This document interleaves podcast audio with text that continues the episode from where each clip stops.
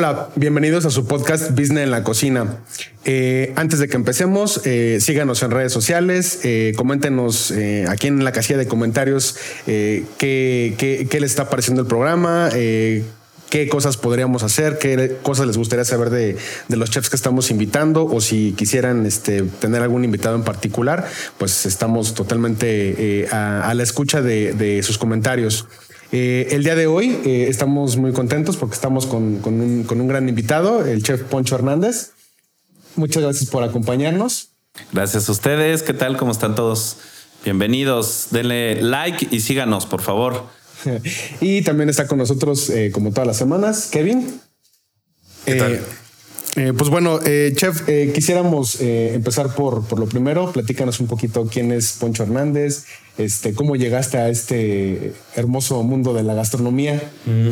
Bueno, pues fue un tema bastante, bastante gracioso y a la vez fue un poco medio raro. Yo siempre he sido una persona muy, muy apasionada, ¿no? O sea, me gusta mucho estar clavado en, en donde estoy, estoy ahí participando y haciendo y moviendo. Y entonces antes eh, me gustaba muchísimo la medicina. Yo quería ser cirujano plástico, mi, mi, objetivo era operar narices y boobies, eso era como mi fijación y mi sueño. Y entonces, eh, pues eh, empecé a construir sobre eso, ¿no? Desde muy chavito me metí a la Cruz Roja, este, como para primero como voluntario, luego como paramédico, y luego de ahí, este, pues brinqué a trabajar al sanatorio donde nací con mi tío, y este, y empecé a emprender negocios del tema médico desde bien chavillo. Pero un día, eh, como buen estudiante, teníamos que, que, hacer un regalo, ¿no? Al grupito en el que nos juntábamos. Este, había una chica, de la, la, era la prima de una novia que yo tenía en ese entonces. Y este, pues se supone que, que como buen estudiante, pues no tienes lana, ¿no? Entonces vamos a hacerle un regalo. ¿Qué le hacemos de regalo? Pues vamos a cocinarle, ¿no? Vamos a hacer algo, este sencillo, juntamos nuestro dinero y luego, ¿qué cocinamos? Pues vámonos al súper, agarramos una revista y de ahí vemos qué nos gusta y vemos los ingredientes, compramos la revista y va, como buenos médicos según nosotros, muy científico el proceso. En efecto llegamos, compramos para hacer un postrecito que, que nunca se me va a olvidar, que se llamaba caja de regalo, ¿no? Porque eran cumpleaños y era un bizcocho de manzana con fruta y unas láminas de chocolate. Y entonces eh, yo no sabía muy bien cómo se hacía, le preguntamos a mi mamá, nos dio un poco de orientación y entre tres chicos que nada que ver en la, en la cocina, hicimos el postre y hubo un momento en el que, bueno, nadie me había avisado ni, ni sabía yo que cuando hay que desmoldar un pan hay que dejar que enfríe un poquito, ¿no? Para que no, no te vayas a quemar, para que no se vaya a romper el bizcocho, etcétera. Entonces nosotros, ¿cómo lo sacamos? Hirviendo del molde, ¿no? ¿Cómo lo sacamos? Y ya le pusimos una tabla, le dimos vuelta y en ese momento salió todo el vapor contenido en la parte de abajo del molde y nos dio a la cara así de golpe. Pero fue un olor del bizcocho con la manzana delicioso, tan, tan fuerte que se hizo un silencio absoluto, nos vimos a los ojos y a partir de ese momento todos sea, ya nadie siguió con el tema de la medicina. Wow. O sea, de ahí fue como, no, esta fue, fue esta, como la revelación. Una revelación, aunque yo solo fui el único que me seguí por el, el, mundo de la gastronomía, ellos se dieron cuenta que había otras posibilidades de cosas que hacer, porque dijimos, esto lo hizo en nuestras manos, ¿no? Claro. Y entonces ya de ahí eh, cambié todo el rubro. Fue un cisma muy fuerte en mi familia, en, a mi pues, en, con mis amigos, porque pues imagínense tantos años construyendo sobre el tema médico claro. desde muy chiquito. Además yo tuve la osadía de decir en la secundaria, ve cómo estaba mi mente en ese entonces, ¿no? Decía, ¿tú qué quieres ser? ¿Tú qué quieres? Le decía la maestra a los compañeros. Y entonces este, yo le dije, mire maestra, todos escogen su profesión, pero a los médicos los escoge Dios, ¿no? Y ya pues no me escogió a mí, yo creo. me sigue gustando el tema, pero este, la verdad es que la gastronomía ha sido para mí una de las mejores este, decisiones de, de mi vida fue una de las más fuertes porque obviamente perdí mucho apoyo de mi familia. Este, mi papá no entendía al inicio qué era lo que sucedía porque, pues bueno, mi papá durante muchos años este, le inculcaron ciertas cosas, ¿no? Entonces cuando yo le dije que iba a estudiar medicina, pues mi papá me dijo, esto es para mujeres, la cocina es para que estén las mujeres, ¿qué idea tienes tú de la vida? Cosas así, ¿no? Pero mi papá desconocía de todos los chefs que existían en distintas partes del mundo, incluso aquí en México.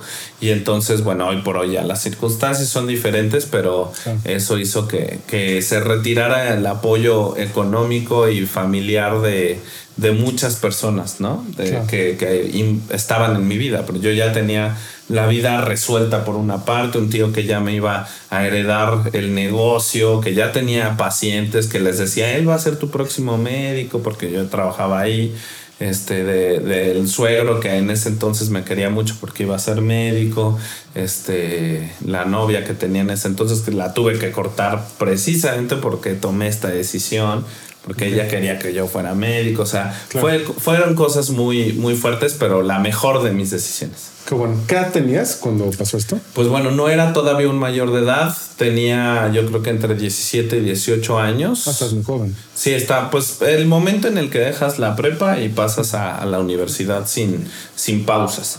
Entonces, este, sí, y ya, y desde ese entonces empecé a trabajar de manera profesional. Ok. Oye, eh, en, bueno, haciendo nuestra tarea, eh, vi que estudiaste dos carreras y tienes aparte una, una, especialidad, bueno, una maestría, ¿no? No, no, no. Este, no fue así, no hiciste bien la tarea. no, en realidad, esta circunstancia lo que hizo fue que yo tuviera que comenzar a vender eh, ensaladas en la cajuela de, de un carro. Ah, eso fue antes. Ajá. Okay. Y entonces con eso poder pagar mi, mis escuelas. Okay. Entonces empecé a estudiar, pagaba con esto mi escuela, pero no me alcanzaba, porque además no solamente era pues mi escuela, sino era pues mi ropa, donde vivía y todo eso, o sea, era bastante fuerte. Y entonces brinqué del claustro de Sor Juana, me pasé a la escuela panamericana y también ahí seguí trabajando. Ya trabajaba en restaurantes, en hoteles de manera profesional, aunado a mi negocito que tenía ahí en la calle. Y luego brinqué de ahí a la VM. Entonces, por eso pareciera que tengo como maestrías, doctorados y más, porque son tantas escuelas a las que, en las que he estado, pero en realidad me brincaba o chapulineaba como los políticos porque me daban becas más grandes, ¿no? Y entonces, este, así pude, pude estudiar y concretar mis, mi oh. preparación. Pues entonces acabaste en León. No, regresé otra vez al claustro de Sor Juana y ahí es donde te digo, estuve brincando y pues lo que fue la conveniencia en ese entonces. Pero yo estoy súper feliz de haber hecho esa formación porque tuve eh, la parte del claustro de Sor Juana, que era una parte muy pues muy artística y filosófica. Además me tocó la, el, plan de estudios que era como, pues sí, que tenía mucha paja que venía de, filosofía de, la, de las carreras que tenía esa escuela que apenas era muy nueva, ¿no? Entonces, de hecho, no había ninguna generación graduada todavía de gastronomía cuando yo entré a esa escuela. Entonces, este, pues nos, nos daban con mucha filosofía del el por qué el ser humano se alimenta y qué significan los colores negros en la alimentación y cosas así. Cuando brinco a la Panamericana, de hecho, su, su raíz era, porque ya la demolieron, este, que fuera como súper administrativa. Entonces en esa aprendí muchísima administración, mucho, este, mucho desarrollo. Ahí tomé todavía un diplomado profesional de dos años que me, de hecho es lo que más hago, ¿no? Que es mucho del tema administrativo, este, financiero y todo eso de los restaurantes. Y luego de ahí salté, salté a la AVM a León y esta escuela tenía una visión muy poco gastronómica, o sea, realmente ahí es más, o sea, los primeros semestres ni tocabas la comida, o sea, nada más veías como uno cocinaba ya, pero había mucha visión un poco más como al emprendedurismo, como al negocio y todo eso. Entonces, cuando ya junté, dije, ay, hubieran, o sea, deberían de sentarse a hacer su plan de estudios juntos y este, y ya me da, me da para más, ¿no? Porque para crear, por ejemplo, un platillo, pues tengo esta raíz filosófica, el por qué lo hice y todo eso, pero también está bien costeado o también es rentable para el negocio, ¿no? Porque hay mucho amor a la gastronomía y muy pocas ventas, ¿no? Totalmente. Oye, y en ese sentido, ¿crees, ¿crees que eh, en las universidades que ofrecen la carrera de gastronomía actualmente hay, hay una brecha que pudiera cubrirse justo a lo mejor haciendo como un ensamble de diferentes eh, carreras. Sí, eso es eh, definitivamente una, una, un hecho. Yo soy profesor en varias universidades. Ahorita ya solo me quedé en el SDAI y en la, en la UP. Es una universidad que me gusta muchísimo dar clases porque además doy clases ya para, para posgrados y la gente que va ahí va a lo que va, ¿no? O sea, va a estudiar y todo eso. Cuando he estado dando clases a universitarios, este, a veces sí tengo que andar, cállate, siéntate, ponte bien el uniforme. y entonces eso me hace perder muchísimo el tiempo porque además déjame decirte que pues no es la paga, no es así como me voy a volver millonario, ¿no? Dando clases. Es, lo ¿no? Exactamente, lo hago por gusto y todo eso. Entonces ir a callar gente y todo eso, pues no es lo mío, ¿no? Este, y me he percatado que muchas universidades tienen pues como ciertas fallitas, pero también me he percatado, sobre todo en el tema de los directores y todo eso, que están en búsqueda de ajustar e ir metiendo. Entonces también, pues no tiene tanto la carrera como, no sé, una licenciatura en este en derecho, ¿no? En arquitectura y todo eso, que aunque está en constante evolución, las bases ya están como muy sólidas.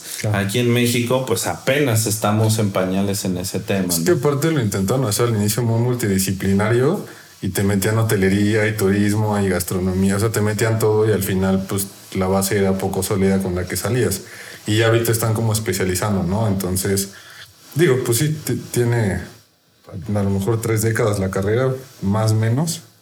Pues yo creo que un poco menos, así como te reitero, más sólida, yo creo que, que menos, porque de hecho cuando empecé todo este tema era tan novedoso, ¿no? Habíamos tan poquitos estudiantes formales en esto y, y yo creo que se sigue. Mira, por ejemplo, hay, hay un profesor que acaba de fallecer hace muy poquito, que se llama Yuri de Gortari, que es un chef que también pues, ha participado mucho en la escena de la cocina mexicana. Y él hizo investigación de la cocina esta mexicana colonial y un poco prehispánica, junto con su expareja que también falleció, Edmundo. Y, este, y ellos tenían un bagaje de cultura muy fuerte que lo transmitían a través de su escuela. Sin embargo, creo que como que no se consolidó y toda esa información y todo ese desarrollo pues, lo perdimos, ¿no? Entonces, este, porque no, hoy por hoy, al menos yo, ¿no? Igual y me equivoco, ojalá que la gente ahí comente, yo sí sé todo esto, bueno, pero siento que no hubo como el discipulado necesario para poder desarrollar todo esto, que, que hace un fundamento de la cocina mexicana a través de la, de la estructura de dar clases, de, de transmitirlo si nos damos cuenta de la estructura de la cocina mexicana, los fogones eran de las mujeres, ¿no? Y como decía mi papá, ¿no? Al fin y al cabo, era de las cocinas tradicionales, ¿no? De, de las cocineras tradicionales, de las mamás, de las abuelas, que tenían todo este conocimiento de la, de la cultura y no estaba como implementado. Y hasta hace muy poco algunos chefs y, y, algunas personas que estudian esto han estado como recabando y formando lo que en Francia lleva cientos de años y además forma parte de la cultura normal de un niño, ¿no? Tuve la oportunidad de estar en, en París un mes entrenándome para el concurso del, del, la, de la copa del catering en el Bocuse y este y nos bajábamos a comer así donde los niños, ¿no? De la universidad y este, donde estábamos entrenando y yo decía, ah, estos niños comen así súper bien, diario, diario era un queso diferente, este, muy bien integrado. El chef de la escuela era un chef que le echaba ganas al menú y era una escuela pública, ¿no? Y entonces dije, wow, no puede ser posible que este, con razón la cultura la tienen así súper arraigada. Con esto no quiero decir que este, ya sabes, ¿no? La, este, la cocinera tradicional en las escuelas, ¿no? con tu tlacoyo, niño, ¿de qué quieres? Salsa roja, verde, ¿no? No, pero yo creo que sí deberíamos como de, de dar un poco más de valor. más cultura. Exactamente, ¿no? Y valorar que hay algunas técnicas que son súper, súper mexicanas, ¿no? Que a los franceses, este, a los italianos y, por ejemplo, la otra vez trajimos al chef de la familia real de Tailandia, ¿no? Y este, y otro chef que se llama Gilles Rolet, que está aquí en México, que es el chef del Centro City Banamex, le decía, mira, bim, bim, te voy a enseñar una técnica que solo se aquí en México. Y entonces hizo una salsa que básicamente coció los los tomates, los chiles y todo eso, y luego la sacó, dijo, esto es lo grandioso de la cocina mexicana, y calentó la olla con aceite y lo que nosotros llamamos sazonar ¿no? Frió la salsa y entonces dijo, esto es espectacular, nadie lo hace en ningún país, esto le da el sabor propio de México y todo eso. Y el, el de Shanghái, ya sabes, y, este, y, la verdad son cosas que valoramos muy poco, ¿no? Que ya sabemos que la mamá pues lo hace así, pone el aceite y tal. Oye, eso es una técnica digna de, de llevar su proceso, de, enseñársela a los chefs para implementarlo en ciertas salsas y todo. Claro, sí, tienes, tienes toda la razón, o sea, se da muy poco valor a, lo que lo vemos pues tan natural o lo, vemos tan cotidiano que, al final pues no apreciamos. Pero es que al final no está registrado eso, ¿no? Eso es lo preocupante, que, puede llegar un momento en el que se pierda toda esa información porque pues no está registrada. Va poco a poco. Sí, sí, sí. O sea, ya hay gente que sí lo está haciendo, pero va muy lento porque es la, menor de las gentes. Claro. Y este, y pues bueno, creemos que, que debemos aportar, ¿no? Y nosotros como chefs también darles darles este valor, porque la figura del chef puede ser tan importante como uno quiera. O sea, veámoslo en otros países. Eh, incluso han podido desarrollar ciertas estructuras eh, culturales y financieras donde el chef participa. Por ejemplo, hablemos de Máximo Botura impulsando un queso, ¿no? Hablemos de, de, este, de algún otro chef este, en España que impulsa todo el tema estudiantil y todo eso, ¿no? Entonces, este tipo de cosas en México yo creo que deberían de estar más consolidadas. Lo que sí y sigo viendo es el ADN mexicano que siempre ha sido como que tiramos como para todos lados en lugar de una unidad. Es muy difícil. Yo he trabajado y he tratado y este y pues a veces sale el gen mexicano y no no no no hay una cohesión y entonces eso hace que nuestra gran cocina pues no no esté como tan posicionada y tan fuerte. Y me atrevo a decirlo, y igual mucho hater va a decir, ah, ese chef no sabe nada y todo eso, pero me atrevo a decirlo porque yo he visto, por ejemplo, el desarrollo cultural de la cocina peruana en el mundo y ha sido tomar un chef como estandarte que hasta estaban diciendo, ay, Gastón Acurio para presidente, ¿no? Imagínense un chef de presidente sería la locura, estaría padrísimo, ¿no? Y este, pero ¿por qué? Porque es un, un chef, un embajador de la cocina peruana que se ha dedicado a abrir puertas en el mundo pero puertas para sus colegas, ¿sabes? O sea, para que entren otros chefs y aquí en México haya varios, dos, tres, cuatro, cinco restaurantes de alta gama de cocina peruana y en Colombia y en Nueva York y todo eso. Y aunque es Gastón Acurio, así como la figura culinaria importante de la cocina, él mismo ha ayudado y los peruanos se han ayudado entre sí para decir, wow, la cocina peruana está súper trendy. ¿Y qué pasa con la cocina mexicana? ¿Dónde están nuestros estados? Estandartes culinarios? ¿Dónde están los chefs que han tenido las bendiciones y las ventajas competitivas, las habilidades que hay que reconocer, que eso también, ¿no? Que están en otras partes del mundo y que solamente están jalando para ellos y no jalando a sus compatriotas. Pero también los entiendo, ¿no? Porque ya cuando este, no sé, preguntan de un chef, ay, este, ¿qué opinas de Enrique Olvera? Ay, no, está más un chef ahí de moda. no, no, güey, o sea, es un chef que, que él ha sabido hacer y todo eso, darle su lugar, respaldarlo como chefs y decir, güey, tú eres nuestra bandera y ya él mismo así de abriría puertas en otras partes, otros chefs que, que lo han hecho, ¿no? Entonces sí, es un poquito complicado, pero eso no tiene nada que ver con la gastronomía, tiene que ver con el ADN del mexicano porque sucede en todas las industrias. Sí, es, un poco más, eh, más cultural. Eh, y digo, es desafortunado, pero bueno, pues, pues sí, sí pasa. Sí pasa. Totalmente. Oye, eh, en la parte de, o sea, de, tu carrera profesional, siempre, siempre estuviste buscando como, como, como estudiar, o sea, no, no dejar la parte de los estudios de, de lado. Eh, ¿Por, qué crees que fue importante eso? ¿O por qué crees que es importante para distinguirte dentro, de, dentro del, medio? Porque al final eh, creo, creo que a lo mejor algo que puede pasar en, la industria es que muchas personas pueden decir, bueno, es que mm, prefiero no estudiar y prefiero tener la experiencia en campo. Eh, y pues muchos otros dirán, no, pues es que mejor primero estudio y, este, y ya cuando, termine, entonces ya me dedico a, a crecer en tu caso, ¿qué crees que es más importante? Mm, me acabas de hacer una pregunta muy interesante porque son cosas que yo quiero llegar al salón y jalarle los pelos así, este, al, estudiante, ¿no? Ah", este, porque yo tuve la, la bendición justamente de una necesidad para poder salir adelante, que fue, si no trabajas, no comes, no vives, no te vistes, no estudias.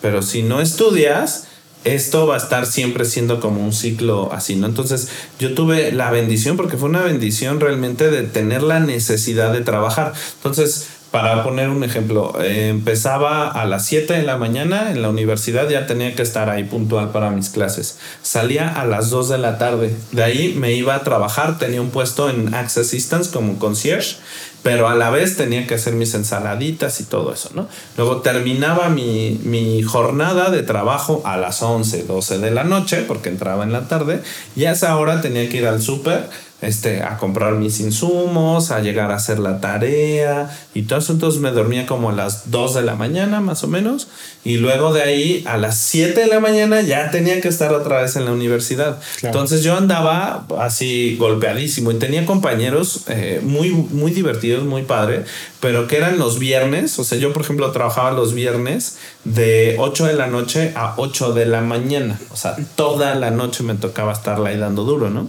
Entonces, y eso me daba tiempo para hacer ciertas tareas, para moverme y todo eso en viernes. ¿no? Entonces me hablaban y así, por ejemplo, me acuerdo de mi cumpleaños que ya se acerca y, y me hablaban y estamos festejando tu cumpleaños. Eh".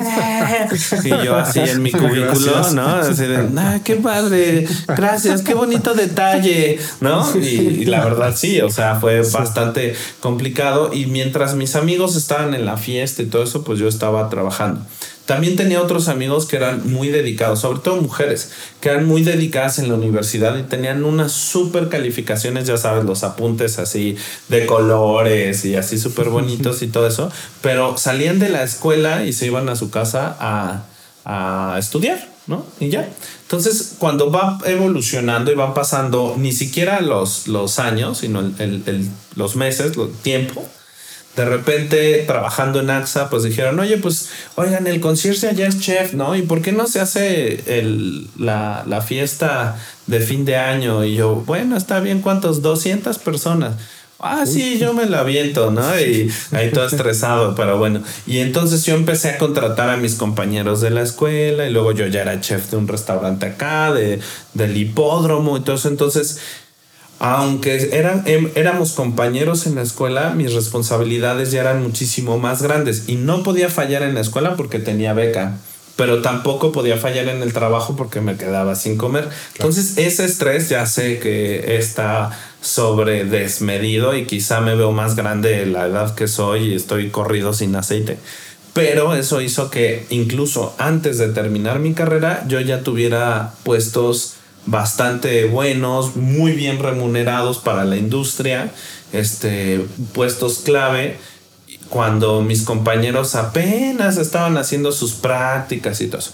Entonces, en resumen, lo que yo les he dicho, por favor, aunque tengas el dinero, aunque vivas en donde vivas y tengas la lana del mundo, métete a trabajar, en donde sea, aunque no sea del rubro gastronómico, métete a trabajar porque tienes que desarrollar muchas habilidades que solo se desarrollan con las horas vuelo. O sea, solo con las horas vuelo, solo teniendo un jefe hojaldra, ¿no? Solamente teniendo un compañero que, que no te apoya o el otro que sí te apoya, solamente teniendo el estrés de las fechas de entrega, solamente con eso vas a poder desarrollar ciertas habilidades que te van a, a funcionar una vez que entres a la vida laboral real.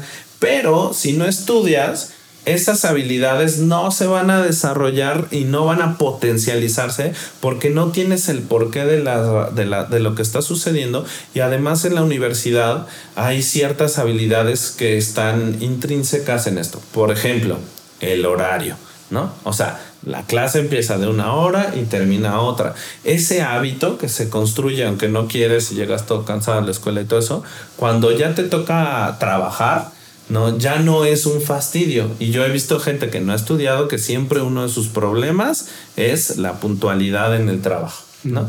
La otra, trabajo en equipo. Ay, es que Kevin no, es bien huevón y no quiere hacer la tarea, ¿no? Sí, sí, sí, y, este, y ay, es que este, no, pues me, me, gusta porque él sí hace la tarea y entonces, ah, entonces, este, pero pues te tocó con él habilidades para, oye, este, ah, y si hacemos, y si esa flexibilidad en el trabajo no vas a poder decir, ay, es que fulanito de tal me cae gordo, córranlo. Qué bueno, y si pasa, Entonces, este, ese es el tema, o sea, que, que te, esas son habilidades que solamente se adquieren en la universidad. Entonces sí te recomiendo que estudies y que trabajes al mismo tiempo. Te vas a olvidar de novias, amigos, novios, este, fiestas, este, viajes, ¿no? imagínate, yo todas mis prácticas, yo me acuerdo que era muy padre que mis compañeros pues se iban de viaje a Cancún para las a las prácticas, ¿no? Y practicaban cuatro horas y tomaban este este, ¿cómo se llama? Ocho, ¿no? Ocho horas. Y entonces eh, pues también me hablaban y, subían fotos y yo, ay, qué chingón. Y yo vendiendo mis ensaladitas en la calle, ¿no? Pero eso me abrió una puerta y luego otra y luego otra hasta, hasta donde estamos hoy por hoy. Que falta mucho, ¿no? Y no soy el chef más exitoso y el más sonado ni nada, pero mis hijos viven bien, mi esposa vive bien, yo vivo bien, este, hago lo que me apasiona todos los días, este, y además me pagan por eso. Entonces, pues está muy padre. Qué padre. Oye, comentabas ahorita eh, de que tenés compañeras muy aplicadas y espero no entrar en un tema que se malentienda o que, o que, este, una, una, un hype eh, que, no es. Pero, eh, ¿qué, ¿qué, opinas del papel de la mujer en la cocina? Porque, bueno, creo que a lo largo de muchos años los hombres han destacado mucho en la cocina. No quiere decir que las mujeres no, hay mujeres muy buenas este, en, en la cocina pero ¿cómo crees que se ha ido transformando el papel de la mujer en, la cocina en los últimos años? Mm, pues mira, yo como soy un hombre que cree en la igualdad y en la equidad, pues la verdad es que creo que da igual, ¿no? Que sea hombre o mujer, pero también creo en las diferencias de género, ¿no? Aunque no queramos y todo eso, ya que ya sé que se van a poner, ¿no? Y que todes y todo esto. No, a ver, o sea, seamos realistas. Hay una diferenciación genética que impacta en muchas cosas. Y esto tiene una raíz de, ser del, del, del, trabajo que efectuamos. Por ejemplo, en la antigüedad. La antigüedad hace 40 años, 30 años, este, se levantaba una persona sin estudios, sin preparación y decía, pues híjole, tengo que comer algo, entonces voy a tener, no sé, me voy a ir al trabajo, ¿no? A buscar trabajo. Y salían y así como podían encontrar, o sea, un letrero en una estética que decía, se busca alguien que que barra pelos, o en un taller mecánico que dijera se busca chalán, o en una cocina que dijera se busca cocinero. Entonces eran muchas circunstancias que mucha gente sin vocación, pero con mucha necesidad, entraban a trabajar a las cocinas. Entonces el ambiente de la cocina era el mismo ambiente que se vivía en un taller mecánico. ¿No? Aunado a que hay una realidad dentro de la cocina, sobre todo en las cocinas de más volumen, pues estamos manejando eh, cajas muy grandes todo el tiempo, costales de papas para, o sea, no vas a lavar tres papas, ¿no? O sea, vas a cargar un costal de papas y aunque hay carritos y todo eso, sí hay cierta fortaleza física que se requiere para desarrollar este trabajo. Entonces imagínense, un ambiente de, mecánicos, ¿no? Y este, que no estoy desvalorizando, ¿no? Y también hoy por hoy ya los mecánicos ya están súper preparados, ingenieros y eso, pero estoy hablando de hace tiempo. Entonces, eh, ambiente de mecánicos. Luego, el trabajo pesadísimo. Y luego horarios muy complicados para una mamá que por lo general, ¿no? El, el, cobarde que abandona y sale corriendo y la mamá que es mamá y papá. Y entonces por eso terminó en una cocina trabajando y los pobres niños, o sea, todo, todo eso hace que la, la mujer dentro del ambiente de la cocina pues no pueda destacar, ¿no? Porque se tiene que ir por los hijos, porque no puede cargar el costal de papas, porque este, está en un ambiente donde la están acosando continuamente, porque este, si se va a las 11, 12 de la noche hay un riesgo muy grande a nivel social que le pueda pasar algo. Entonces todo eso va disminuyendo las posibilidades competitivas dentro del trabajo y eso hizo durante mucho tiempo que no jalara. Sin embargo, las cocinas se fueron transformando. Hoy por hoy encontramos a gente mucho más preparada en las cocinas, gente que quiere ir a cocinar, que va por gusto más que por un sueldo, ¿no? Y entonces eso está haciendo mucha cancha para las mujeres. He tenido mujeres muy, muy buenas en la cocina, guerreras que me han ayudado, que me han aportado, pero siempre han tenido esa limitación de no poder cargar o no poder hacer eso. Pero un equipo no se trata de, que, todos podamos hacer de todo, sino el verdadero equipo es el que se cuida la espalda uno al otro. todos. Exactamente. O sea, todos tenemos ciertas carencias y defectos. Es normal, somos seres humanos. Pero cuando el equipo te cubre la espalda y en lugar de remarcar así de, ah, es que no puede cargar, no puede, yo cargo y ella tiene ciertas habilidades que yo no tengo y yo tengo, y entonces ahí es como el equipo va generando una cohesión y va avanzando, ¿no? Entonces, hoy por hoy la mujer tiene más espacio dentro de las cocinas y mucho más espacio lo que sí he visto en el tema de formación.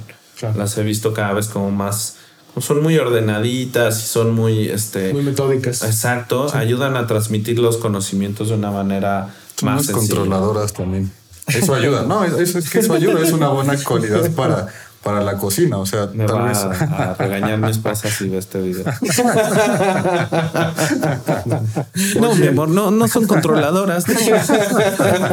Adelantándonos un poquito en el tiempo, eh, eres chef en el hipódromo, eres chef de un restaurante español, te vas al concurso en, Francia de, catering. Eh, bueno, ¿cómo fue eh, toda esa experiencia para ti? Y me imagino que es lo que culmina en lo que es hoy ahorita Sal de Nayar.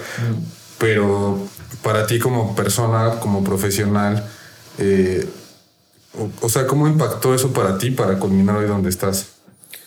Mira, fue, fue una serie de circunstancias que hicieron cambiar mi vida. Como les dije, yo empecé vendiendo ensaladas en la cajuela de un auto, ¿no? Y ha sido una vida bastante padre que por ahí tendré que registrar de alguna otra manera. Porque de ser un chavo que literal no tenía que comer y todo eso, por, no porque mis papás fueran malos, sino porque pues no, no se daban las circunstancias ni familiares ni, ni económicas para que se pudiera desarrollar un alumno de gastronomía en el claustro de Sor Juana. O sea, no era tan fácil. Y entonces e, ese, ese chavo que empieza vendiendo en la calle, que empieza, este, pues sí, conociendo gente, se dio cuenta, o sea, me di cuenta de dos cosas. Hubo dos momentos en mi vida cruciales que he aplicado y que me ayudaron a despegar hasta ahora, ¿no?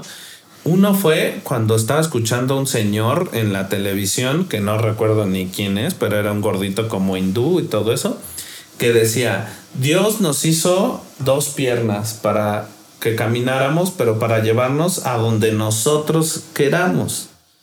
Y eso se me quedó muy clavado, muy, muy clavado, porque dije, a ver, o sea, si es cierto, o sea, para eso me dieron dos piernas, yo me puedo ir para allá, me puedo ir para acá, me puedo mover, pues hacerlo, ¿no? ¿Qué es lo que quiero? Quiero vender. Entonces, cuando yo empecé a vender eh, ensaladas, lo hice en Polanco proyectándome ahí. O sea, yo dije, aquí tengo que estar en la escena. Sí, estoy en la calle, vendía tres horas en la calle, cuidando lo mayor, porque es todo un tema en el tema de las ventas de la calle que voy en contra y todo eso. Pero si quieren lo, lo platicamos.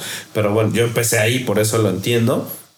Entonces, estando en esas circunstancias, eh, dije, pues me voy a mover aquí en Polanco, ¿no? Eso es, si me dijeron y me enseñaron que mis pies me llevan a donde quieran, me voy a llevar a donde en mi ciudad está más desarrollada la escena gastronómica. No porque Polanco sea fancy ni nada, sino me estoy refiriendo que ahí está la escena culinaria, ¿no? Entonces, ahí me voy a, a plantar en una esquina, pero lo voy a hacer. Y la otra fue estando ahí mismo con los clientes y atendiendo y todo eso, bajo un chico de Holcim que tampoco recuerdo cómo se llama, de, de Holcim a Pasco. Y este, muy chaparrito, muy divertido, tenía una, una habilidad muy padre. Y me decía, oye, Poncho, ¿tú sabes que lo más importante para un negocio es estar? Ni siquiera tienes que ser el mejor.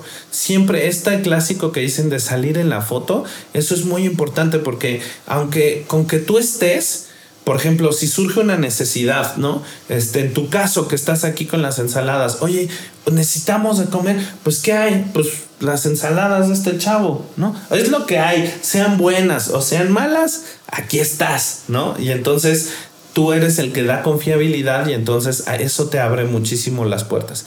Entonces de ahí empecé a decir, ah, cierto, pues yo tengo que estar, tengo que estar. Y entonces viene un momento muy padre que justamente estaba con lo de mis ensaladas. En la tarde noche hacía mis prácticas en el Hotel W, imagínate, era muy pesado y en la mañana este, eh, iba a la escuela y luego vendía mis ensaladas. O sea, era un ritmo así de andar corriendo, ¿no? Y entonces a las 11 de la noche me habla una chica llorando, ¿no? Y yo, sí, bueno, ¿quién habla? Y me dice, oye, es que tú eres el chico de las ensaladas que vende allá abajo. Yo, sí, ¿quién habla? Dice, oye, ¿qué crees? Mira, es que mañana tengo un evento en la mañana y se me olvidó coordinar el desayuno. Entonces me van a regañar, mi jefe se va a molestar mucho porque además es un desayuno que quiere emplatado y todo eso. O sea, no puedo comprar los alimentos. ¿Me ayudas? Y yo, híjole, yo salgo a las 12 de la noche de aquí y hasta esa hora tendría que resolverte y además yo no tenía ni un clavo, ¿no? Así no, ah, sí, no, le hablo a mi equipo y este, prepárense para mañana. O sea, ¿no?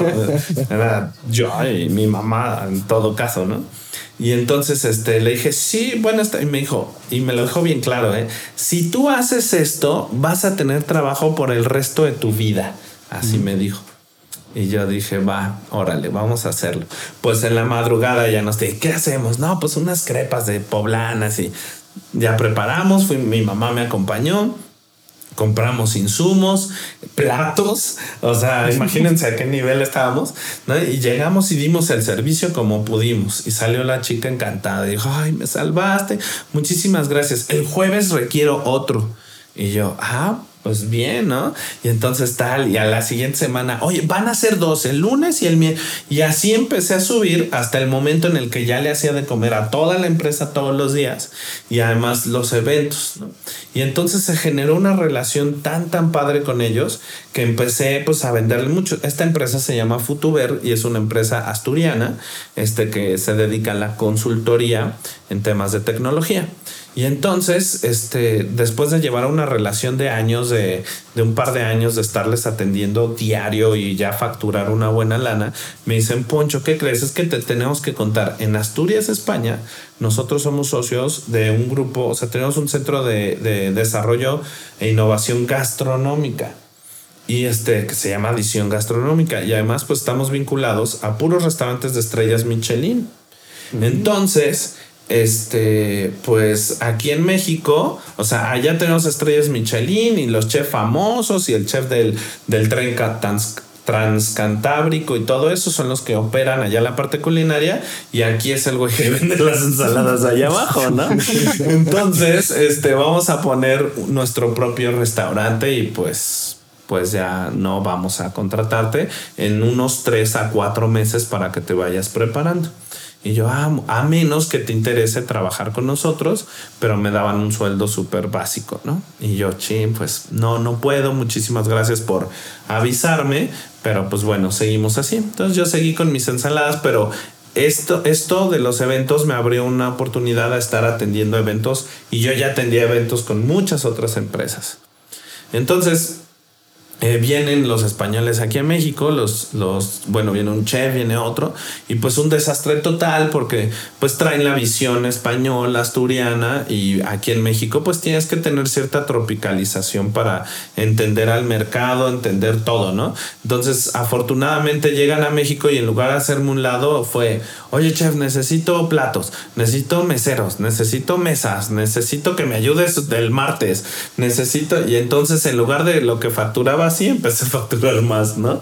Y dije, ah, mira, me combina este que viene.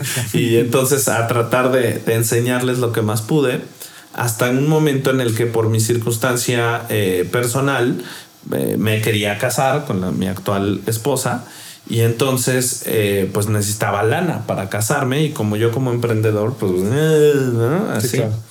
Y entonces decido vender parte de la empresa y a los primeros que les ofrecí la empresa pues fueron a ellos. Entonces me dijeron, a ver Poncho, vente aquí, siéntate, vamos a ver números. Ah, no, pues sí te va bien con el catering y todo eso. Pues bueno, a ver, pero yo quiero tu empresa, pero, o sea, no quiero acciones, quiero tu empresa y te quiero a ti.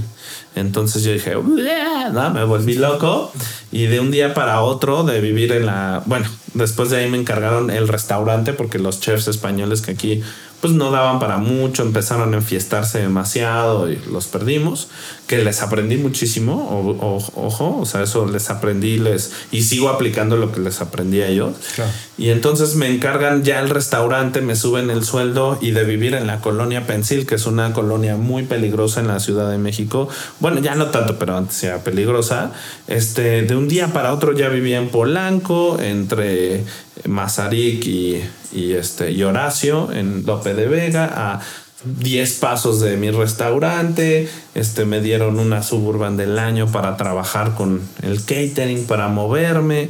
Este, muy bien remunerado, socio, o sea, me cambió la vida de un día para otro, así, ¡pum! ¿no? Y este, y entonces, pues ahí fue donde dije, ah, esta chava tenía razón, esta chava que me iba a dar trabajo por siempre tenía razón el señor del video que vi, que mis pies me llevan a donde yo quiera ir. Y tenía razón mi amigo que no importa que seas el mejor o no seas el mejor, mientras estés y des confiabilidad, vas a estar ahí. Y ya, de ahí se despegó mucho mi carrera profesional porque empezaron los concursos, las revistas y todo lo que ya saben.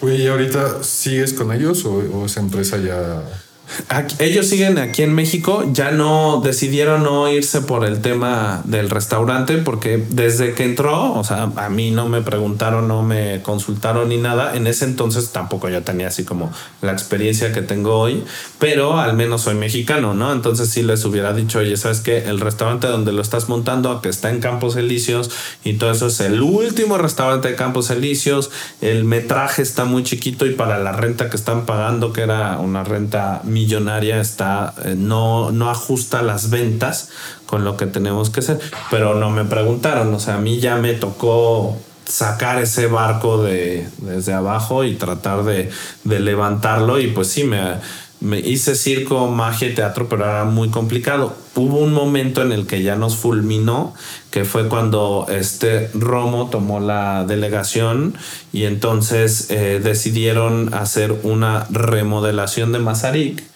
entonces remodelan Mazarik ahí más o menos, porque yo era vecino de ahí, yo vivía ahí, me tocó ver todo como disque iban a hacer y no hicieron las banquetas estaban todas levantadas. Exacto, y, que este que iban a poner tubería de los dos lados y nada más pusieron de uno. Este, durante mucho tiempo mi perro estaba lleno de polvo, así porque este, en la calle ahí sobre Mazarik, pues ahí estaba yo a 10 pasos vivía y todo el día había polvo. Ah, hicieron, no sé, un agujero y estuvo dos meses y medio el agujero sin que nadie viniera ni siquiera a revisarlo y así de qué pasa. Entonces eso nos afectó muchísimo el restaurante porque de un día para otro la gente empezó a evitar muchísimo Polanco y este y de por sí era un reto llegar a los números con esta decisión nos aniquiló, nos aniquiló totalmente. Entonces este me gusta cómo quedó Mazarik, realmente está bonito. No es al 100 de lo que prometieron, pero pues está funcional. Pero sí se tardaron de más de lo que habían prometido. Entonces, eso hizo que ya dijeron los de Futuber, retiramos el restaurante, pero yo ya había tomado la decisión de moverme a otro lugar, a Interlomas. Y este, y, pues ya. Pero la empresa sigue y tenemos muy buena relación también con ellos. Ok, súper bien. Y, eh, pero entonces de ahí no nace Sal de Nayar, Sal de Nayar eh, se da mucho después. No, sí, viene mucho después. De ahí voy a Lola, a Interlomas, un restaurante de cocina muy ecléctica. Bueno, la verdad es que me inventé el rollo, ¿eh? porque llegué y me tocó trabajar con un señor que es muy extraño y este que es este argentino, ¿no? Y tiene muchos bríos y muy impetuoso y entonces me decía, "Chef, yo lo que quiero para mi restaurante es tener este que la gente pueda venir a comer una carne rica, pero también quiero que tengan la posibilidad de comer sushi y que tengan la posibilidad de comer unas mollejas y así. Y entonces eran socios y uno, no, yo quiero ñoquis, no, yo quiero pasta, no, y yo, híjole, no, no, esto es una loquera, esto es de todo un poco. Entonces dije, ¿cómo le hago para que la gente entienda cuál es el concepto? Entonces ya era la, la, la, comida ecléctica, ¿no? Que los eclécticos es esta tendencia filosófica cuando existían los sofistas, los uh, socratistas, los platónicos. Eh, eh, nacen los eclécticos, que eran la gente que iba a las agoras y escuchaba un poquito de uno, un poquito de otro, y trataban de tomar lo mejor de cada una de las filosofías, las unían y las hacían propias. Entonces yo les decía así que mi cocina era así, pero en realidad había nacido porque todos los socios querían de todo. Pero yo les decía, es que yo tomé lo mejor de cada cocina y lo implemento en mis mesas. Y la gente, ah, qué padre, bueno, pues yo quiero un sushi. Y no, yo una pasta, órale. Y entonces, este, estuvo muy padre hasta que me trató mal el dueño del, restaurante. Y pues le dije, no, sabes que yo aquí vengo por gusto este, para ese entonces yo ya daba consultorías, ya trabajaba con empresas muy fuertes, ya este, daba la consultoría con Herdes, yo trabajaba ya con ellos, con los chefs, este, en algunos otros restaurantes, en el Museo Rufino Tamayo también, y entonces dije, ay, ¿sabes qué? Yo no necesito que me trates mal y que me patees, yo vengo por mi propio pie, por gusto, y entonces dejé ese restaurante y me fui al Sinaya y el Sinaya este, es un restaurante que jamás abrió por Alfonso Romo, también Alfonso Romo no, bueno, Romo, el que estaba en la alcaldía. Traían líos muy fuertes eh, políticos y se lo cerraban y se peleaban con los socios y todo eso. Nunca pude abrir el restaurante. Estuvimos trabajando mucho tiempo bajo un servicio clandestino y eso estuvo muy padre porque había días que parecía que el restaurante estaba abierto, pero en realidad era todo clandestino, era a puerta cerrada. Como tipo speakeasy, ¿no? Tal cual era así porque pues no había, o sea, yo tenía que hacer que mi equipo comiera y pagar y todo eso. Entonces me, inventaba, me traía un chef de España, ¿no? con esta relación que se hizo, oye, vente y vamos a cocinar juntos, invitamos a una persona. Sí, órale. Y ya se venía y cocinamos y se atascaba el restaurante.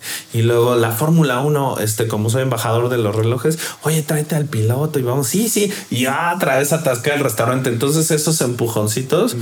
nos ayudaban un poquito, pero nunca nunca se pudo abrir ese restaurante. Sigue ahí cerrado. Es una lástima porque está en Campos Elíseos, en Polanco, en una zona muy, muy padre y el restaurante es enorme y es padrísimo. Pero pues nunca se pudo. Entonces, eh, pero yo siempre estuve dando consultoría como, como chef extra como un, side business hasta que hablé con mi esposa, este, ella del TEC de Monterrey, trabajando en el TEC de Monterrey, le dijo, oye, vamos a, montar esto ya en serio, ¿no? O sea, vamos a hacerlo pues, real. Y me dijo, sí, órale, vamos. Y ya, nos montamos entre los dos la consultora, Sal de Nayar. Y pues bueno, es lo que soy. Ya a los clientes los tenemos más en firme. Hoy por hoy soy el chef de Splenda, que llevamos toda la parte culinaria de, de ellos este, el chef de Cuisinart, que es una marca de electrodomésticos de alta gama, ¿no? Este, y, ya tenemos también un par de, años con ellos. Este, en Abastur también soy el chef que se encarga de toda la parte de contenidos de Abastur. Quality Fry, que es una freidora.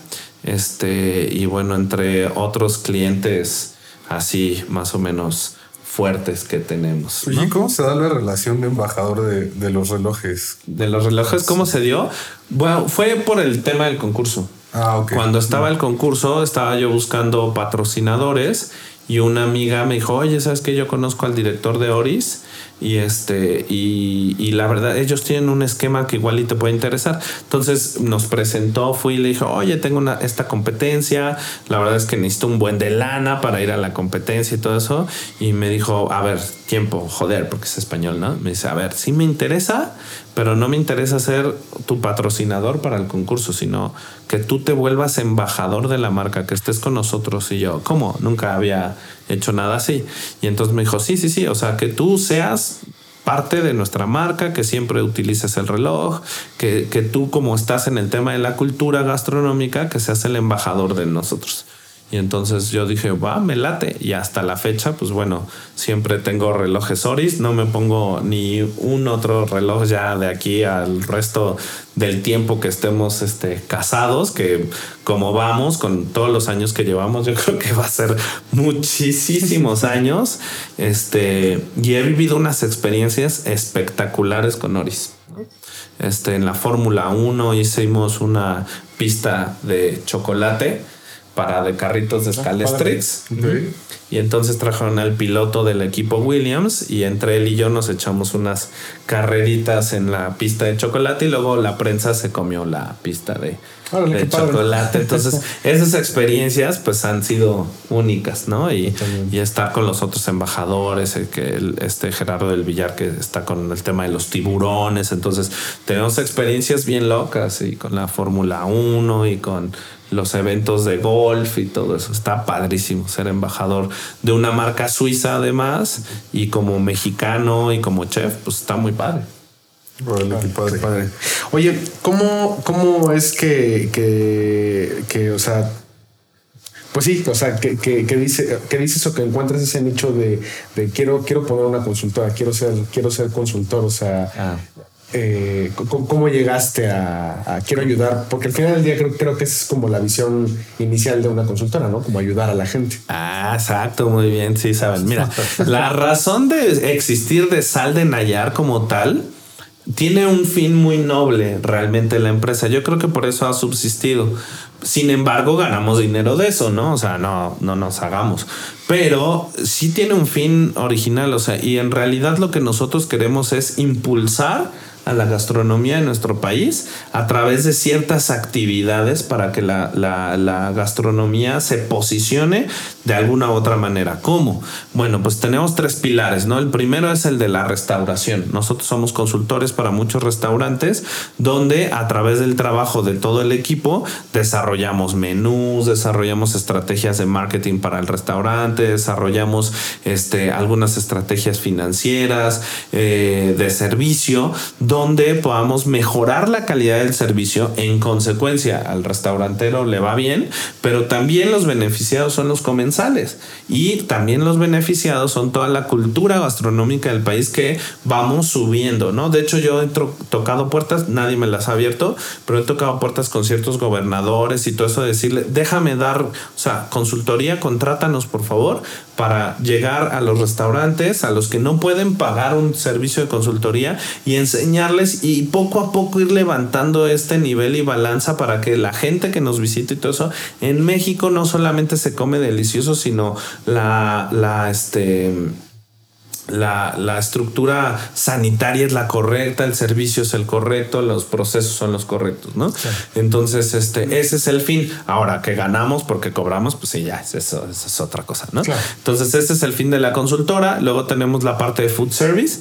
Trabajamos, eh, tomamos esta información que sabemos cómo se opera un restaurante, qué pinzas agarras, cuál es el proceso, las cocciones y todo eso, y lo trasladamos a nuestros clientes de food service y le decimos, mira, un restaurante se le vende así, se le dice así al dueño, se hace esta estructura, estas son las recetas que le funcionan a los chefs, a los dueños y todo, y entonces ahí tomamos la información del restaurante y se la vendemos al food service. Y luego juntamos a estos dos y los ponemos a pelear en el tercer que es el contenido culinario, donde trabajamos en expos, trabajamos para universidades y eso, donde soltamos toda esta información que vamos captando, se las vendemos a las distintas marcas o eventos y entonces ellos hacen vinculación con los negocios. ¿Y cómo nació? Pues así, primero aprendiendo de Futuber, que es una consultora, Claro. y luego planteándolo a mi método culinario y a mi, a mi pasión. Y entonces dije, pues pongamos esto. Hay muy pocas, hay muchas consultoras, pero muy pocas que trabajan como nosotros lo hacemos, ¿no? Muy, de una manera muy disruptiva. A veces es difícil vender nuestro servicio porque la gente como que dice, ¿qué te dedicas? No entiendo. ¿No? Pero bueno. O sea, eh, esto entiendo que es como un servicio demasiado integral y a lo mejor de repente no saben cómo distinguir, qué, o sea, qué es lo que le estás ofreciendo o, o- o- o cua- cu- cuál es como la barrera que tienes con, con- con los clientes. Sí, o sea, por ejemplo, cuando es que hay muchas consultoras así de vengo y te desarrollo tu menú y te lo pongo y te doy clases. Bueno, pues eso cualquiera lo hace. Claro. Pero el hacerlo con una estructura de marketing donde la venta sea lo principal para tu negocio, pues, donde la experiencia vaya a- adherida a la venta, no la experiencia y luego vemos cómo la vendemos. O sea, todo eso es lo que nos hace muy diferentes, ¿no? Y esta mezcla también nos ha permitido pues desarrollar proyectos padrísimos, no solo aquí en México, hemos desarrollado en Alemania, hemos hecho en Estados Unidos, entonces ha generado cosas padres. No, qué padre. Oye, y bueno, me imagino que la, que la consultora te, abre las puertas eh, a no solo hacerlo en, México, ¿no? Ya con el tema de la digitalización puedes actuar prácticamente en cualquier parte del mundo, ¿no? Eh, bueno, ¿crees que el mercado es, es más grande internacionalmente o hay más apertura internacionalmente que en México o, cómo, cómo, te ha funcionado? Mira, justamente hablando, ya sacaste el tema de que estaba comentando antes del, tema de las ventas en la calle, que es, es un todo. Aquí en México, para poner un negocio, un restaurante, tienes que ser, pues, más o menos tienes que haber manejado un triatlón y llegar entre los 10 primeros más o menos así es ser un emprendedor en México. Porque tienes muchos frentes que te tienes que cuidar, ¿no? Desde el, pues, o sea, todo el papeleo que necesitas para poner un restaurante que no es nada sencillo, ¿no? O sea, usos de suelo, que si se mueve, son mil cosas, ¿no? Licencias de protección civil. sí, este, este que por cada metro tantos cajones de estacionamiento y todo eso. Y dices, wow, está padre. O sea, realmente si lo siguiéramos todos al 100%, estaría padre, ¿no? Pero el segundo paso viene el tema del ambulantaje, porque mientras a ti como restaurante te están pidiendo que por cada tantos metros tengas un estacionamiento, el ambulante afuera no paga renta, no paga impuestos y a él no le están pidiendo cajones de estacionamiento ni nada. Entonces es muy disparejo. Entonces el emprendimiento hace que aquí en México sea como complicado a diferencia de otros países que estamos viendo como emprendimiento como mucho más ordenado. Ok. Pero Entonces, el mismo gobierno se los facilita, ¿no? O sea, ah, por ejemplo, aquí en México parece que no quieren que abras. O sea, no pareciera, ¿no? O sea, por todas las trabas que hay en otros países, pues yo sé que es mucho más fácil. O sea, el gobierno mismo impulsa que que haya más gente abriendo negocios. Pues mira, por ejemplo, la experiencia que tuvimos con en Hamburgo, o sea, en Alemania con el Papi Chango, que fue el restaurante que se desarrolló para allá. Eh, uno de los retos, por ejemplo, era que la cocina, si queríamos poner la cocina donde queríamos que ponerla, no tenía que tener emisión de humo, ni fuego siquiera, ¿vale? Y también estaba prohibido nixtamalizar, ¿no? Entonces, de ahí de entrada dices, ah, caray, o sea, no está tan fácil porque las tortillas necesito nixtamalizar por una parte, porque allá no tengo masas ni nada, y por otra parte necesito fuego directo para cocer la tortilla de alguna otra manera, ¿no? Entonces, el reto ahí fue culinario y desarrollar una manera y utilizar pues las harinas de maseca y cosas así para que se acercara lo más posible a las tortillas y que supiera así todo eso. Esos retos no existen acá, o sea, es muy complicado, pero eh, aquí en México, o sea, la diferencia de, lo complicado que tuvimos allá, allá los permisos, pues no, no te los niegan, o sea, realmente están estructurando y te están diciendo, no, aquí no puedes poner fuego porque hay unos edificios cercanos de oficinas, si hay algún, algún problema, pues el gas puede generar un problema. Ah, pues tienes razón, ¿no? O sea, vamos a seguir esa ruta.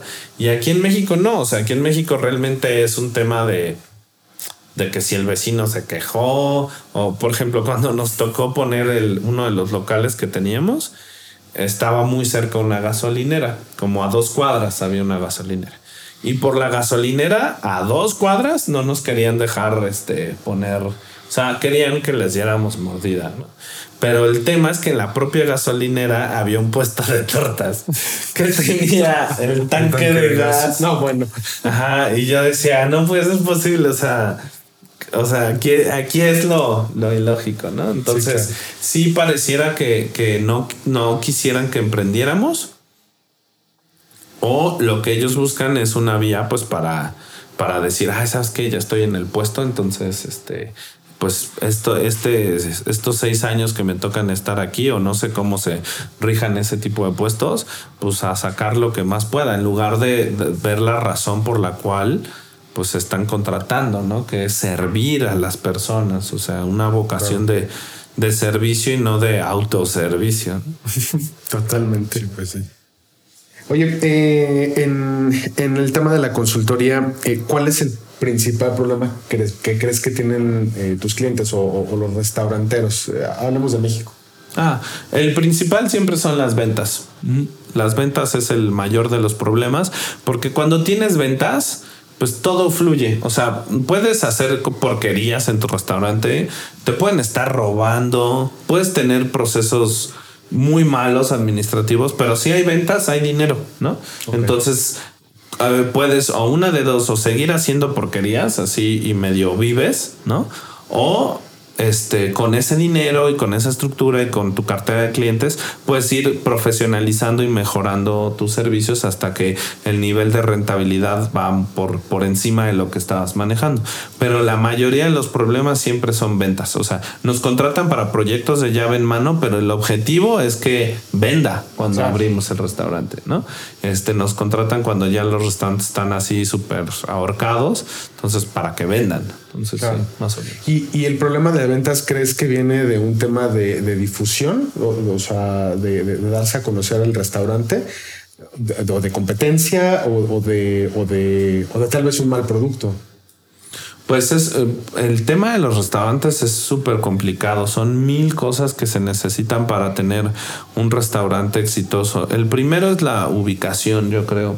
Y aunque eso cambiaron las reglas hace muy poco, cuando empezamos a encontrar este plataformas, por ejemplo, como Waze, que ya cuando pones un restaurante, no precisamente tienes que estar como en la zona de restaurantes, sino el Waze te va guiando para que tu comensal llegue, ¿no? Así te ponen este no sé, hostería de tal, ah, bueno, ya te lleva aunque estés a la vuelta o algo así. Entonces, eso cambió un poco las reglas. Otra cosa que cambió las reglas, pues bueno, fue el delivery, el desarrollo de plataformas más potentes, donde pues eh, no importa exactamente físicamente dónde estés, pero sí por la localización más o menos, ¿no? Entonces sigue siendo un elemento importante, más ya no vital para el negocio, pero sí importante. El, el, otro parte, la otra parte como de, de, éxito de los restaurantes, pues sí es un buen producto, pero desafortunadamente es el mínimo requerimiento que se necesita para un restaurante, porque mucha gente cocina muy bien y muy rico, pero el tema es cómo hacer llegar esa propuesta al cliente, ¿no? Entonces, pues básicamente podría ser eso. Ok, bien. Eh, bueno, tengo un par de preguntas este, más. Este. En México, eh, ¿qué crees que, o qué crees que le hace falta a México para dar el siguiente paso en, gastronomía? Mm. Pues bueno, lo platicábamos hace rato, ¿no? Un poco la unión de, de nosotros como chefs Comunidad, ¿no? Ajá, hacer más comunidad. Justamente el, proyecto que hicimos de Pizzaiolo, Training Program, está enfocado a generar a todas estas personas que están dispersas con el tema de la pizza en México y tratar de unirnos, ¿no? A través de una plataforma que te enseña a hacer pizza, pero que mucha gente pues pueda sumarle y pueda, por eso la plataforma es abierta para que la gente pueda comentar y pueda subir sus cosas y todo eso. Entonces, el objetivo es eso, hacer comunidad. Y yo creo que eso nos hace mucha falta en México porque todo lo demás ya está hecho, las bases, la cultura, la historia, la calidad del producto, todo ya está hecho. O sea, lo único que tenemos es que eh, pues formar filas y avanzar. Sí, totalmente. Y, bueno, la, última pregunta que, tengo. este, ¿qué, le dirías a, una persona que, está eh, por emprender un negocio o, algún empresario que quiere como diversificar en, su negocio? Eh, ¿Qué consejo le podrías dar para tener éxito en, el mismo? Ok, este, no lo hagas corre y cuéntaselo a quien más confianza le tengas. no, la verdad es que no hay nada mejor que emprender no es para todos, es definitivamente. Y no es que sea una raza superior o inferior. O sea, en realidad es que necesitas muchas cosas. O sea, que, que te vayas a preparar con, pues con esta actitud de decir, a ver, eh, número uno, necesito automotivación, ¿no? Muchas veces vas a ir nadando en contracorriente, en todo, o sea, no solo de la quejanza que tuvimos ahorita de, de, este, de hablar del gobierno y todo eso, ¿no? Porque es una realidad, ¿no? No, sino en todo, así familiar, mucha gente de tu propio, de tu propia comunidad te va a decir que no, que no puedes, que está muy complicado, que mejor lo dejes, que tu producto está asqueroso, que otro lo está haciendo mejor, mira como otro, o sea, va a ser, va a haber momentos súper frustrantes. Entonces, eh, adelante, go for it. O sea, automotívate, ¿no? La otra es este, trata de acercarte a una persona que, que ya haya vivido algo de eso, ¿no? Una consultora lo que vendemos es esta curva de aprendizaje, ¿no? Para que la evites. Pero si no tienes dinero para pagar a una consultora, al menos acércate a alguien que ya lo haya hecho uno de los procesos que hay que aprenderle a los chinos es que nosotros aquí en México eh, consideramos que el copiar es una, una, pues una manera paja y ruin de hacer las cosas. Pero los chinos no, ellos aplican el Me Too. O sea, cuando ven que un modelo está correcto o bien hecho, ellos aplican eh, eh, pues el mismo modelo y después de eso lo tratan de mejorar. Entonces, no lo tomemos a mal cuando nos copian, cuando hacen otras cosas. O sea, tú también copia un poco o inspírate, ¿no? En algo que esté haciendo la gente y trata de superarlo para poder crecer. O sea, el sol sale para todos. Y la otra es que también, pues, intentes de, no olvidar la parte fundamental de tu negocio, que son las ventas. O sea, muchas veces, como eh, hablando de los restaurantes, el emprendedor eh, del restaurante, como se mete por un tema de pasión y de amor y, un ideal del restaurante, se olvida de la parte del negocio como tal. Entonces se empieza a enfocar a que si la lamparita está bonita, que si el nombre del restaurante, que si el platillo está espectacular y cosas así, cuando en realidad las cosas, o sea, los restaurantes están pues fundamentados en tres pilares, que es comer, beber y servicio. O sea, eso es lo que, a lo que va la gente. Y, todo lo demás del concepto y las decoraciones y el asunto para los niños y todo eso. Todo eso son esferas que van alrededor de, de los tres pilares. Entonces, no se distraigan ni inviertan en cosas que no están fundamentadas en estos tres pilares. Si los tienen bien controlados, eh, ya pasar al siguiente nivel ya sería mucho mejor. Pero bueno, es que muchos restaurantes piensan que porque son preciosos o grandes y eso la gente va a ir y no es así. Totalmente. Pues muchas gracias. Eh, no sé si tengas alguna otra pregunta, Kevin. No, bueno, sí, pero ya no tenemos tiempo. Entonces, espero que este, no, pues que lo vamos a hacer otra vez. Sí, hay muchas preguntas respecto a, al tema de la consultoría de pues justo de qué problemas tenemos los, los emprendedores en México para seguir, ¿no? Algo que es bien importante, eh, tener una mentoría, aunque a lo mejor no siempre pueda ser pagada, sí es súper importante porque te puede ayudar a, evitar ciertos tropiezos que todos cometemos seguramente. Claro. O sea, yo creo que es mínimo el porcentaje que realmente eh, puede contar o puede decir que, que, salió victorioso de algo sin haberse tropezado y raspado muchas veces, porque al menos aquí en México así es el camino te tiran y te tienes que levantar y tienes que aguantar mucha frustración porque por lo menos si no tienes a lo mejor recursos ilimitados, pues el primer año yo creo que es de lo más complicado que, que le puede tocar a un negocio, ¿no? Y ahí se ve mucho el emprendedor y, y, si el negocio va a funcionar. Exacto, totalmente. Así es. Chef, pues muchísimas gracias. Ojalá que podamos este, tener un segundo episodio de, esta plática. Sí, claro. Este, ¿Y dónde te pueden encontrar? ¿Redes sociales? Ah, pues así, Chef Poncho Hernández o Poncho Hernández en Instagram y pues bueno, a mí yo siempre contesto, o sea, me tardo a veces un poquito, te consta. Sí. Pero ahí estoy siempre al pendiente porque mi objetivo es generar esta comunidad. Este, si puedo apoyar, aportar y todo eso, estoy ahí. Entonces, eh, me dará un gusto que me puedan seguir y yo seguirlos y que estemos ahí en contacto. Perfecto. Muchas gracias, Chef. Bueno, pues muchísimas gracias. Síganos, déjenos su like, sigan al Chef y eh, estamos en contacto. Gracias. Bye bye.